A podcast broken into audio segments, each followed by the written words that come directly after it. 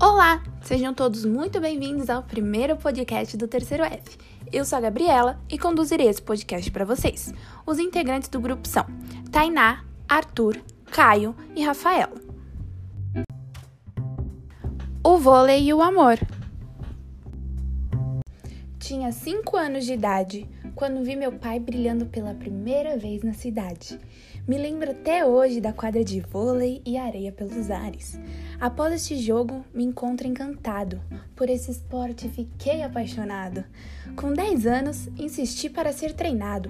Meu pai peidado disse: Não, não serás ensinado. Pensei em pedir penico, havia algo pedindo apaixonado. Após conquistado, fui avoado para a pequena quadra ao nosso lado. Eu estava riado, mas lá ele me guiou e as regras me ditou. O saque iniciou, o passe destronou e ao levantamento se aviou. Naquele momento, o ataque encerrou. Ah, e eu todo bobão, pois meu pai que fez o jogão mas logo olhou para mim e brigou, pois eu estava de jeans. Imediatamente fui ao camarim. Era a minha vez de jogar. Coloquei um shorts e um tank top que encontrei a minha colateral e me disse que esse uniforme era essencial. E esse tank top era animal.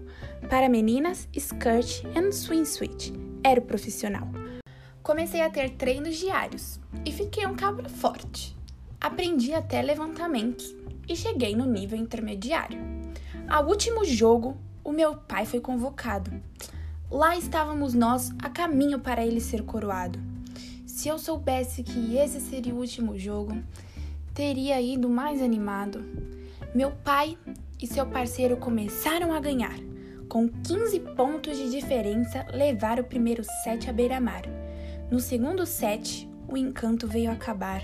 O acidente veio para apavorar. Todos vieram a gritar. O erro do meu pai ao atacar fez sua cabeça chocar ao poste de rede que havia lá. Correndo ao hospital iríamos chegar. Uma árbitra veio a nos acompanhar.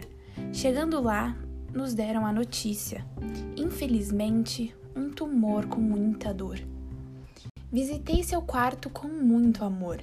Chorando, segurei a dor, mas meu velho partiu com muito amor.